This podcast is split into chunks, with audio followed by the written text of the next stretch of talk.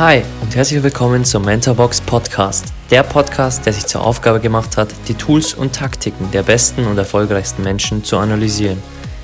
Ich bin Alex, euer Host und werde euch wöchentlich die Habits der High Performer aus den Bereichen Finanzen, Gesundheit, Sport, Business und vielen weiteren präsentieren und vor allem, wie man diese in sein eigenes Leben umsetzt. Genug geredet, lasst uns loslegen.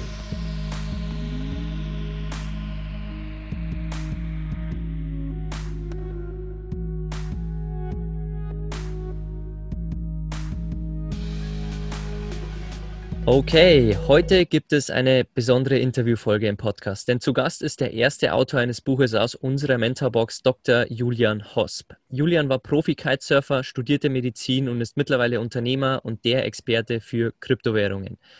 Mit 16 zog er aus seiner Heimat Österreich in die USA, um Basketballprofi zu werden und traute sich das erste Mal so richtig gegen den Strom zu schwimmen.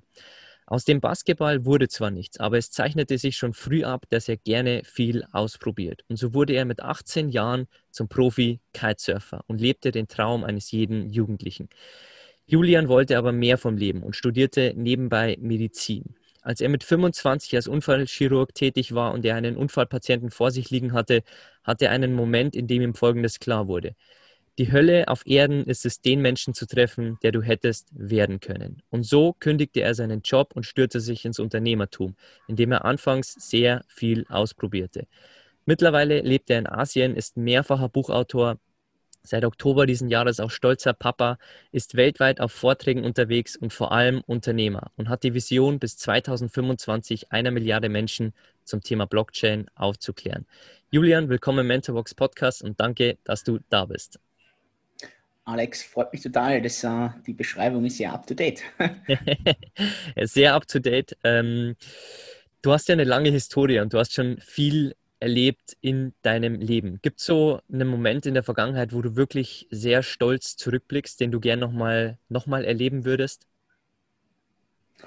Ah, ich glaube, da, also ich glaube, da gibt es einige Momente. Ein super schöner Moment für mich war sicher, das Medizinstudium abzuschließen, auch wenn ich es danach nicht äh, lang genutzt habe, aber für mich war das schon, weil ich das halt neben dem Kitesurfen damals gemacht habe. Also das war sicher für mich unglaublich wichtig.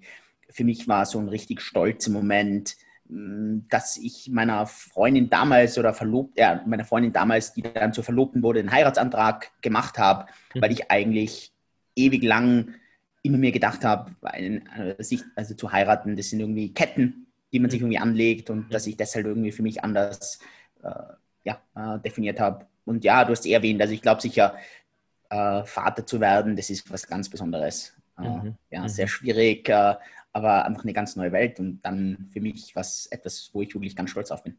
Mhm, mhm. Was war, du bist ja erst frisch Papa geworden im Oktober, soweit, äh, soweit ich das gesehen habe. Was war so ein großes Learning, das du jetzt aus, aus dem mitgenommen hast? Weil du hast ja schon viel erlebt, du warst im äh, Profisport unterwegs, du bist Unternehmer, du stehst auf großen Bühnen, aber was waren so ein, zwei Learnings aus dem Papa werden? Also so, ich meine, das Buch bei mir heißt ja das Time Horizon Prinzip und ich glaube, bei einem Neugeborenen, bei einem Baby, da siehst du einfach wirklich, wie kurz der Time Horizon von so einem Lebewesen ist. Und zwar zwei Sekunden. Ernsthaft, nicht länger. Zwei Sekunden wenn das Baby nicht innerhalb von zwei Sekunden das bekommt, was das Baby meint, es braucht jetzt, dann geht die Welt für das Baby unter. Mhm. Und das war für mich schon einfach total interessant, das einfach so ein bisschen zu sehen und auch, und ich meine, jetzt ist er dann fast drei Monate alt, wie schnell dann eigentlich dieser Time Horizon von so einem Baby auch wächst. Also, das ist dann am Anfang, es geht wirklich um Sekunden und jetzt mittlerweile reden wir halt vielleicht von zehn Sekunden. Da merkt man halt so, dass er jetzt dann da sitzt und so die Lippe so ein bisschen macht, weil er ein bisschen unglücklich ist. Mhm. Aber er, er hat schon so ein bisschen diese Erfahrung, es muss nicht alles sofort passieren, sondern es ist auch okay, wenn es mal drei Sekunden länger dauert. Und das schon, also das war für mich total interessant. Mhm. Und dann natürlich auch, dass du plötzlich, dass, dass nicht du die Nummer eins in deiner Welt bist, sondern plötzlich ist ein anderes Lebewesen die Nummer eins, weil ohne dich dieses Lebewesen einfach nicht überlebt. Und das waren sicher, mhm. so, glaube ich, zwei unglaubliche Learnings. Mhm. Spannende Einsichten und du hast jetzt gleich äh, natürlich den Time Horizon angesprochen, der bei Kindern ganz anders ist und du sagst ja auch über deine Vergangenheit, dass du viel kurzfristiges ausprobiert hast, aber dass du viel langfristiges dadurch eingebüßt hast und dass man zwar viel über Geld lernt, aber meist nicht über Zeit. Also lass uns mal über das Time Horizon Prinzip, das wir auch in Mentorbox drin haben, weil ähm, für mich ist Thema Zeit genauso wichtig wie Thema Geld. Also warum bist du der Meinung, dass man das Thema Zeit auch mal näher anschauen sollte, beziehungsweise dass man langfristiger denken sollte und nicht immer kurzfristig ausgelegt sein sollte? ich meine, da sind jetzt ein paar Punkte, die du nicht ansprichst, die jetzt alle ziemlich verkettet sind. Ich glaube, eines der absolut wichtigsten Dinge ist einfach mal zu, zu verstehen, dass Zeit die ultimative Ressource ist, die wir als Menschen haben. Und davon geht mal alles weg. Also alles geht von dort weg. Es ist praktisch die ultimative Ressource. Und das ist schon mal so wichtig zum Verstehen, denn die Menschen, glaube ich, hm, respektieren das vielleicht nicht so oder schätzen das auch nicht ganz so. Und es geht dann praktisch von daher, dass du dir wirklich überlegst, welchen Wert bekommst du aus einer gewissen Zeiteinheit? Und das ist etwas, das ist einfach super essentiell. Und zwar aus dem Grund, weil wir meistens einer Zeiteinheit dann viel Wert zuschreiben, wenn etwas mit einer knappen Deadline passiert. Mhm. Und knappe Deadlines, knappe Timelines sind extrem gefährlich, wenn es eigentlich darum geht, die wirklich dollen, die wirklich wichtigen Dinge im Leben zu machen. Mhm. Weil egal in welchem Bereich du das anschaust, wenn du sagst, du bist in einer Beziehung, es ist, du musst nicht heute irgendwie romantisch auf einer Wiese sitzen und den Sonnenuntergang anschauen. Das musst du nicht. Es gibt dafür jetzt keine Deadline heute, außer wenn jetzt dein Partner sie sagt, entweder heute oder ich mache Schluss. Das ist jetzt unwahrscheinlich. Also es gibt keine Deadline. Aber ich sage dir eins, wenn du dir die Zeit dafür nimmst und den vollen Fokus drauf legst und dich einfach dorthin setzt, der Sonnenuntergang ist da und du bist auf der Wiese und du bist im Hier und Jetzt und du verbringst diese Zeit. Das ist etwas, das gibt dir wahrscheinlich mehr Wert aus, aus dieser Zeiteinheit als vieles, vieles andere.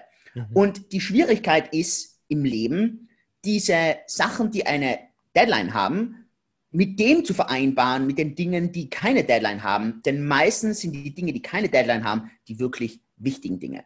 Und das ist mhm. auch bei mir etwas, was ich einfach für, für mich einfach gelernt habe. Und ich glaube, eines der Paradebeispiele hierfür, der das halt sehr gut macht, ist ein Jeff Bezos, CEO von Amazon, der dann einfach auch hergeht und sagt, was er sich im Leben versucht, also die Dinge, die er versucht in seinem Leben zu machen, sind alles Dinge, die keine Deadline haben. Und wenn er Leute einstellt, dann stellt er vor allem deshalb Leute ein, damit sich die darum kümmern, dass Sachen, die auf einer Deadline basieren, gemacht werden, damit er sich um die anderen Dinge kümmern kann. Und mhm. das sind die Dinge, die erfüllende Beziehungen bringen, die dich selbst glücklich machen, die tiefgründige Beziehungen ermöglichen, die dir mehr Geld bringen, die dir dir erlauben, das Unternehmen aufzubauen, die dir erlauben, irgendwie die Freizeit zu haben, die du haben willst. Und ich glaube, das ist ein so wichtiges Learning in dem ganzen Konzept. Mhm. Nehmen wir mal an, das, äh, was du gerade angesprochen hast mit dem Thema Partnerschaft. Es ist ein Junger dabei oder eine Junge, die gerade eine neue Beziehung startet. Wie bringt sie dieses Time Horizon Prinzip jetzt in diese Beziehung rein, wo sie gerade startet? Also empfiehlst du langfristig wirklich zu denken, wirklich äh, nicht äh, knapp jetzt äh, Dinge zu kalkulieren, um jetzt eben äh, ein guter Freund zu sein, sondern eher langfristig äh, ein toller Partner zu sein? Oder wie bringt, wie bringt diese junge Person dieses Time Horizon Prinzip beispielsweise in eine Beziehung mit rein? Ich glaube, ein wichtiger Punkt ist einfach, dass man sich auch mal fragt, was ist mir jetzt wirklich wichtig? Und was ist mir vielleicht auch langfristig wichtig? Und das können eben zwei unterschiedliche Sachen sein. Es kann zum Beispiel sein, dass du jetzt irgendwie sagst, ich brauche jetzt irgendwie die erfüllende, tolle Beziehung. Und da muss dir einfach klar sein, dass du jetzt auch hergehst und sagst, ich bringe irgendwelche Opfer in den anderen Bereichen. Ich, ich, ich fokussiere mich ein bisschen weniger aufs Business. Ich, mhm. Ich fokussiere mich ein bisschen weniger auf meine eigenen Hobbys. Also es muss dir einfach im Klaren sein, dass es wahrscheinlich nicht möglich sein wird, alles gleichzeitig zu schaffen. Du kannst machen, was du willst, aber du wirst nicht alles gleichzeitig machen können. Mhm. Das heißt, wenn es jetzt darum geht, dass du deine Beziehung jetzt haben willst, dann musst du dir wahrscheinlich ein paar Sachen als, als Frage stellen. Wie alt, wie alt bist du? Äh, wie ernsthaft siehst du diese Beziehung langfristig? Und ich verstehe schon, wenn du jetzt vielleicht 18 bist, dann glaubst du, jede Beziehung ist die Beziehung deines Lebens.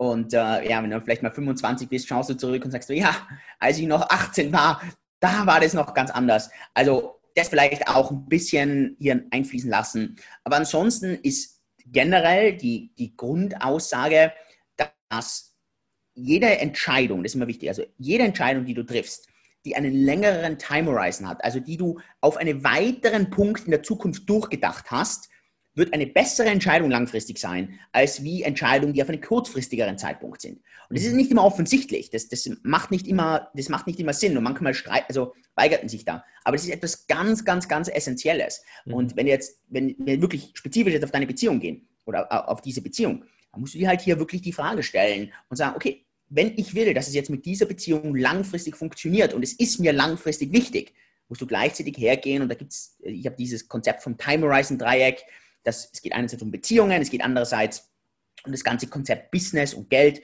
und es geht andererseits um deine Hobbys und dein Privatleben, wenn man das irgendwie so ein bisschen bezeichnen will. Und da musst du halt irgendwie hergehen und sagen, okay, wie soll und ideal wäre, du könntest das auf zehn Jahre machen, das ist am Anfang fast unmöglich. Also super ist, wenn du es vielleicht am Anfang mal auf sechs Monate überhaupt schaffst. Aber mhm. wie soll in sechs Monaten das Ganze ausschauen? Soll, willst du in sechs Monaten da sitzen und sagen, hey, alles, wenn ich in sechs Monaten zurückschaue, das Einzige, was gezählt hat, war die Beziehung. Und dann ist es okay und dann kannst du da, dich voll darauf fokussieren. Und wenn du aber sonst da sitzt und sagst, nein, ich, also Beziehung, aber ich möchte gleichzeitig Millionär werden und gleichzeitig möchte ich noch im Fitnessstudio, ich brauche den Sixpack, irgendwann wird es brutal schwer, irgendwie alles zu vereinen und du musst irgendwo Abstriche machen. Und mhm. die Gefahr ist einfach, dass die Leute eben viel zu kurzfristig denken und dann diese langfristigen Ziele komplett außer Augen lassen. Mhm. Bist du dann ein Freund davon, sich langfristig große Ziele zu setzen, aber erstmal Schritt für Schritt zu gehen und kleine Ziele zu, zu machen? Also du hast ja gesagt, erstmal mit sechs Monaten anzufangen, aber trotzdem vielleicht äh, in Jahresabständen zu denken? Total. Ich, ich sehe diese langfristigen Sachen nicht als Ziele, ich sehe die vielmehr als Visionen, Träume. Ich würde nicht sagen mhm. Wunsch, aber ich würde mal sagen so ein Traum. Da gibt es für mich so feine Unterschiede. Also ein Ziel, das ist ganz klar definiert. Ich weiß genau, was es ist. Ich, ich habe einen genauen Zeitpunkt.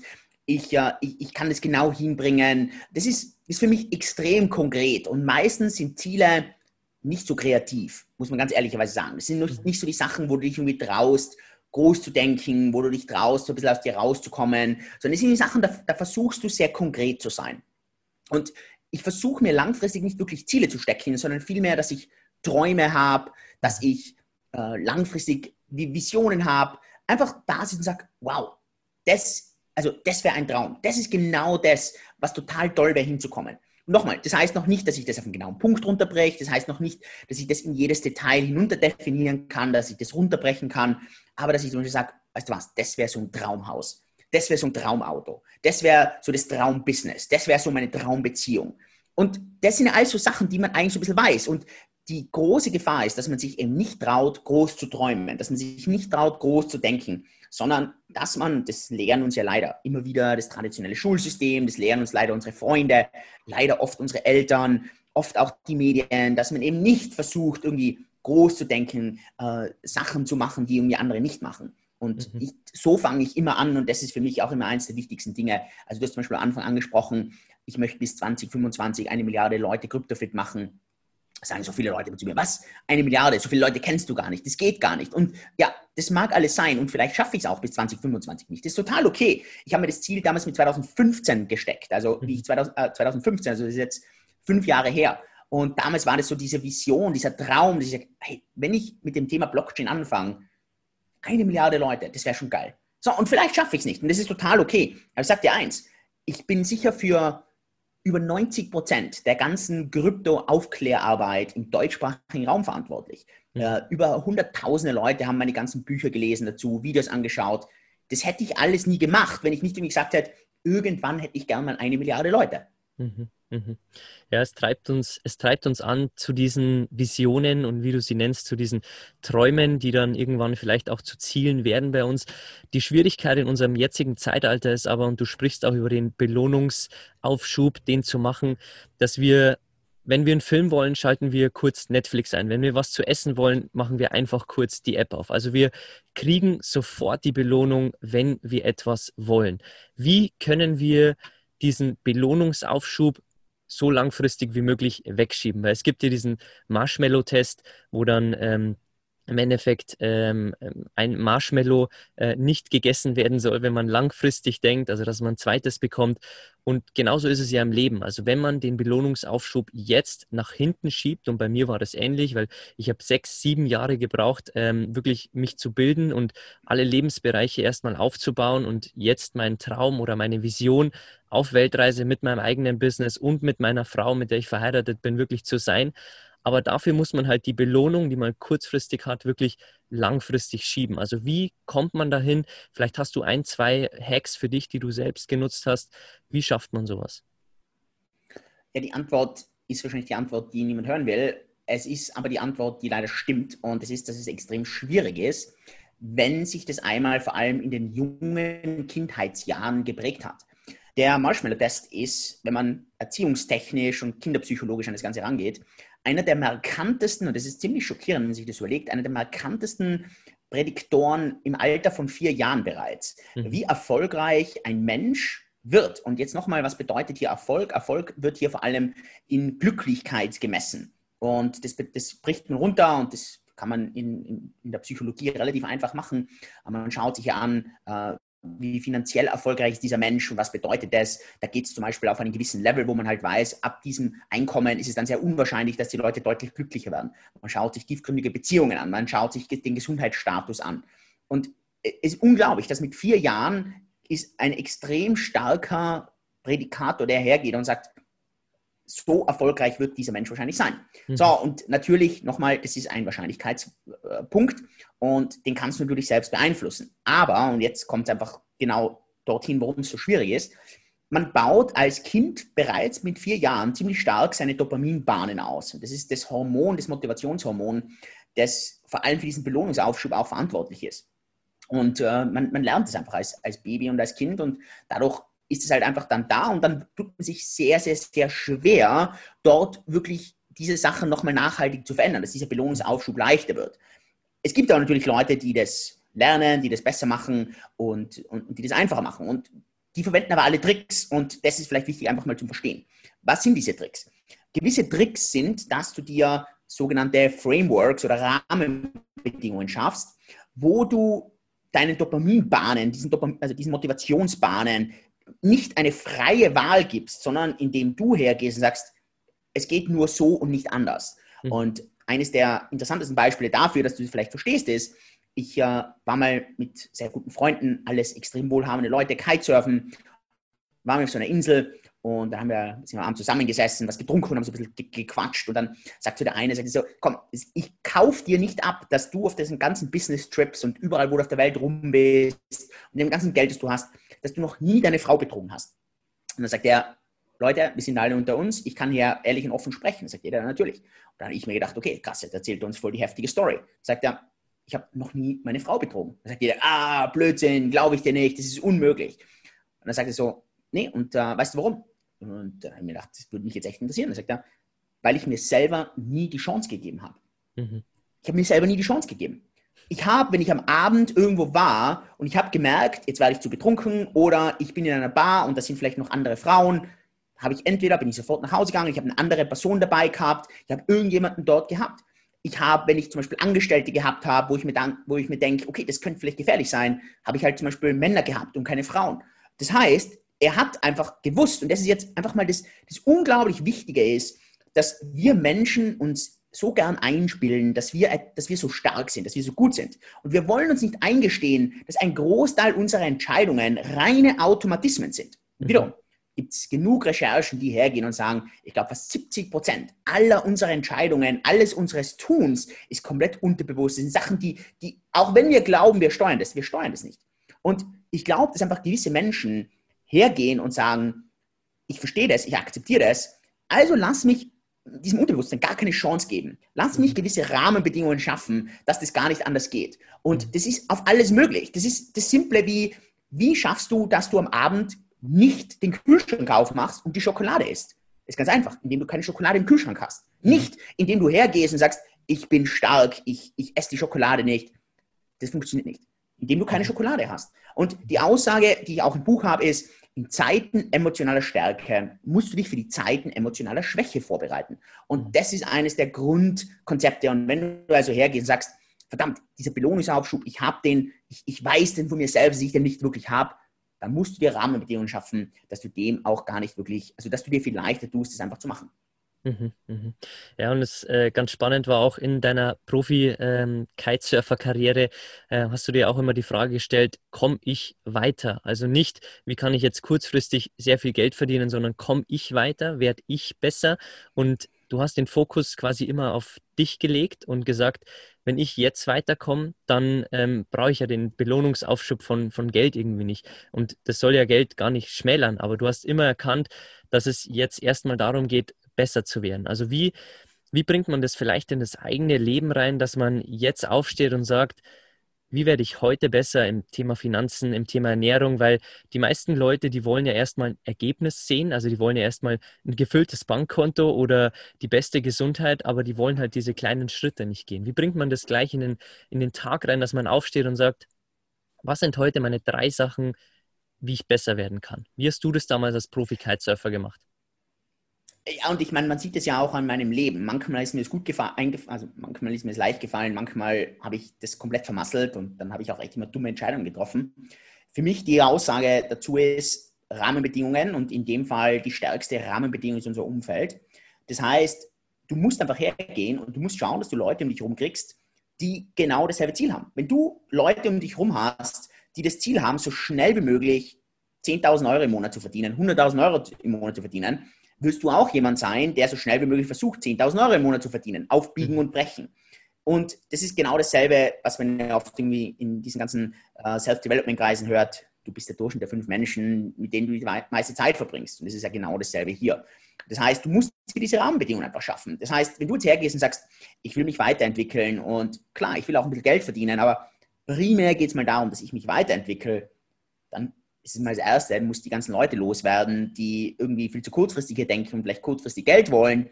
Plus du musst gleichzeitig Leute um dich bringen, die genau das Gegenteil machen, nämlich in sich selbst investieren, langfristig denken, den eigenen Wert verzinsen, also in sich selbst investieren, anstatt dass sie auscashen, verzinsen sie das Ganze, um danach deutlich mehr zu bekommen. Und wenn du das schaffst, dann, das geht unglaublich schnell, das geht dann, das, das geht ratzfatz. Mhm. Ich glaube, die Leute denken, sie müssen es immer selber schaffen, sie machen das immer alles selber. Und das, wieder, ich glaube ich glaub an das nicht. Ich bin jemand, der in jedem meiner Bereiche, in allen Dingen, die ich irgendwie mache, Leute um mich herum habe, die mir diese Rahmenbedingungen geben. Und mhm. oft ist das Interessante und das ist auch so ein bisschen das, diese, so eine Art Self-Fulfilling Prophecy.